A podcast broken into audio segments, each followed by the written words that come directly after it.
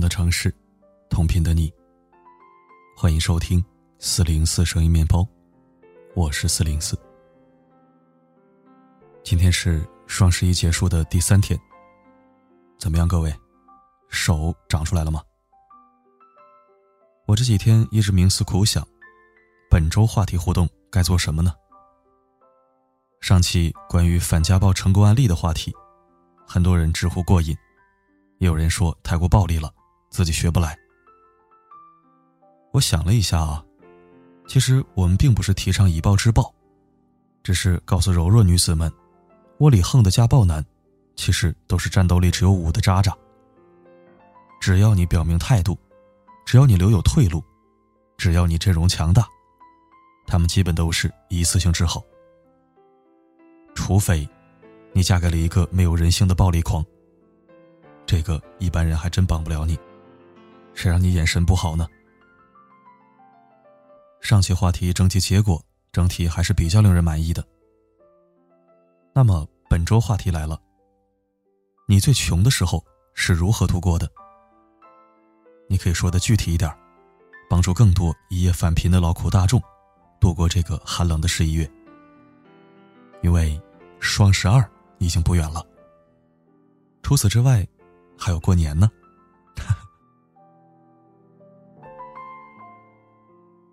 参与本期征集的方式依然照旧，把你的故事发送到我的私人微信上。老规矩，等你哦。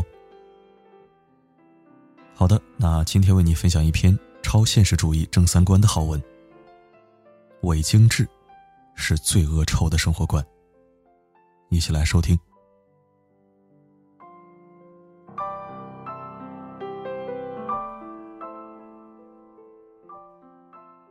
段时间在知乎上看到有人问一个问题：有哪些事情是本该不忘初心，却离初心越来越远的？最高赞的回答是：网购。我记得网购的初心是为了省钱，结果到了现在早就忘了初心，钱越花越多了。今年的双十一，天猫淘宝再一次刷新了去年的成交额记录，达到了两千六百八十四亿元。可就在双十一前夜，我们正摩拳擦掌准备剁手买买买的时候，一个二十九岁的男人，却爬上了自家楼顶的天台，想要跳楼。幸亏被人阻止了。他寻短见的理由很简单直接，因为他的妻子沉迷网购，经常在网上购买各种大牌包包、衣服和化妆品。光去年就已经负债了二十万。家里情况不好，每月只有几千块收入的他，想尽办法，好不容易才把这二十万还清。可妻子却完全没有收手的意思。今年又因为网购刷爆了信用卡，还借了各种贷款，变本加厉的欠下了三十万的债务。他购买的东西与去年没有任何不同。为了追求精致的生活，他的购物车里依旧是塞满了各种各样的名牌包包。以及香水和衣服。面对不听劝阻的妻子，丈夫终于在持续增加的压力之下崩溃了，产生了轻生念头。有些人可能会觉得男人有些小题大做，可是你想象不到，三十万对一个普通家庭，对一个月薪只有几千块的他，究竟意味着什么？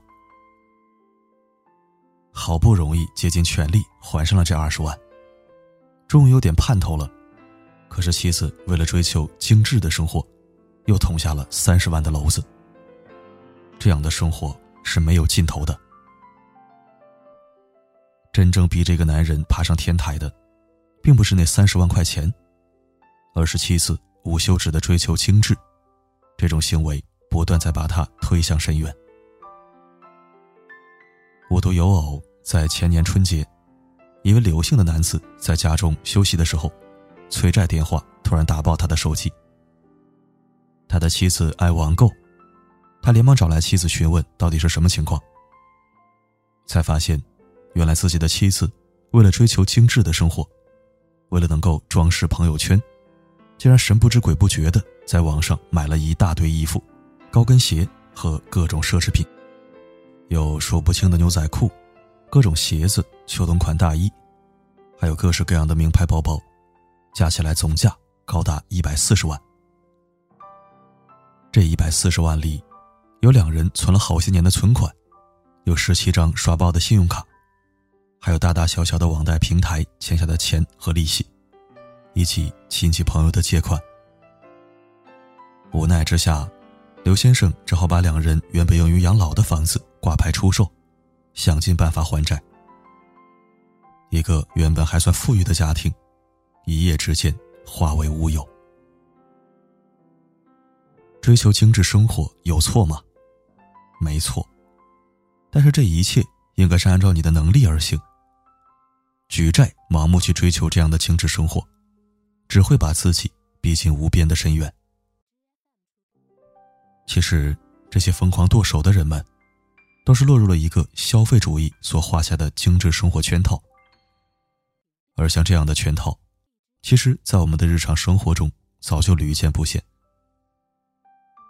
点开电视和手机，商家各种各样的广告映入眼帘。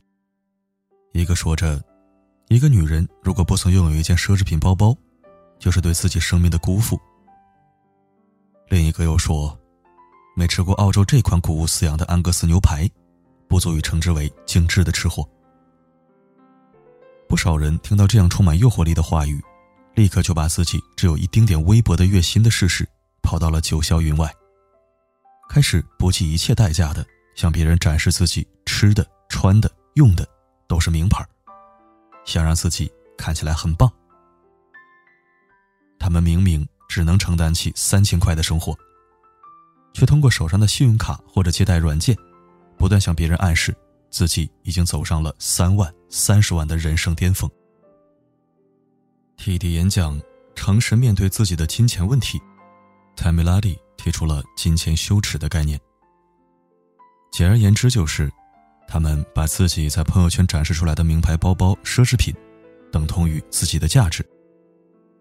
于是，他们就算是借钱，就算是贷款，也要买上名牌包、奢侈品，去展示自己的价值。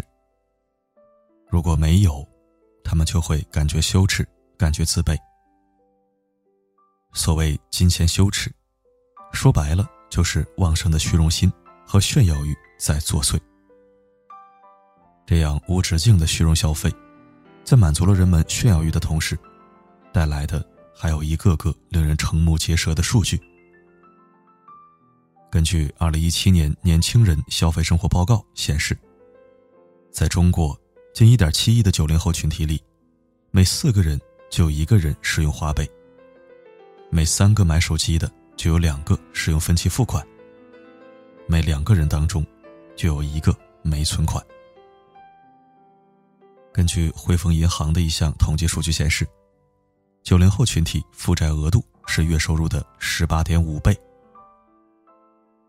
在贷款渠道方面，除了信用卡、花呗、京东白条等，超过一半的年轻人将手伸向了网贷。网络上有句这样的话。在我们一生中，戒掉爱、戒掉性都不稀罕，稀罕的是戒掉花呗。许多人开始把这些人称作“暴花富”、“暴花户”、朋友圈富婆、银行卡富婆、打肿脸充胖子，实际却穷得要死。这是很多年轻人的真实写照。美剧《欲望都市》里有这样一个情节。萨曼莎为了出席一个满是名流的聚会，于是让朋友卡莉陪她去买一个能够以假乱真的假包包，以假冒自己飞黄腾达的精致人设，让自己看起来更像一个跻身上流的贵妇。然而到了聚会现场，萨曼莎的假包很快就被人拆穿了，被人毫不留情的嘲讽并赶了出去。很多年轻人也在像萨曼莎这样。为了提高自己在朋友圈里的身份段位，想尽办法，一掷千金的为自己捏造人设，好去接近心目中上流精致的圈子，享受他人的羡慕目光。即使住处唯一整洁的地方只剩下床单，也要秀出自己一顿加了滤镜的经典 INS 风早餐，即便杂乱无章的桌面已经摆不下几瓶化妆品，也要用滤镜营造出北欧贵族梳妆台的气氛。这些精致的背后，可能是背负的巨额债务、凌乱不堪的房间，以及一地鸡毛的生活。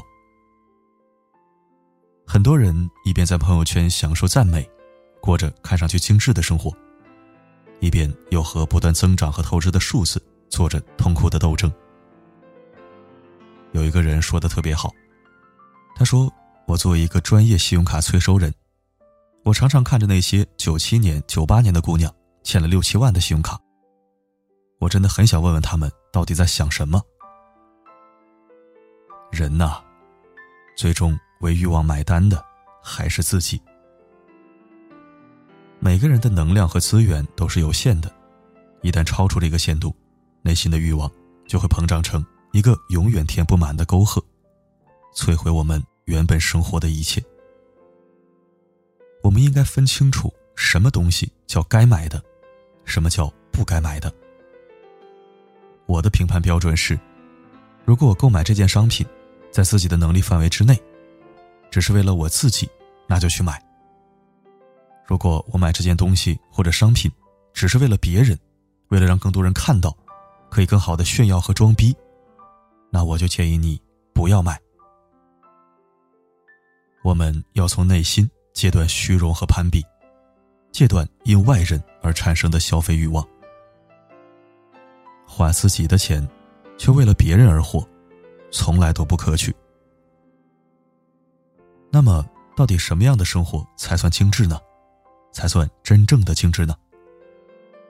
网络上有一个高赞的答案是这样说的：真正的精致，不在于拥有多少荣华富贵，而是在屈辱苦难面前，依然保持优雅的姿态，将眼前的波涛汹涌，化为内心的波澜不惊。我曾经还听过这样一段很受益匪浅的话。我们应该像花朵一样去生活，向上生长，无论是在泥泞里还是无人注意，都不会影响它。它都会去肆意生长，尽情绽放。诚如王小波所说：“一个人应该拥有的，是一个诗意的世界，它和钱无关。”当你戒掉了炫耀欲和虚荣心。当你真正去热爱生活，你会感觉内心在涌动着美好和诗意。到那个时候，你就会发现，真正的精致，完全是靠你自己来定义的。有形之物的精致，终有一天将会腐朽；但精神上的精致，却会伴随我们漫长的一生。共勉。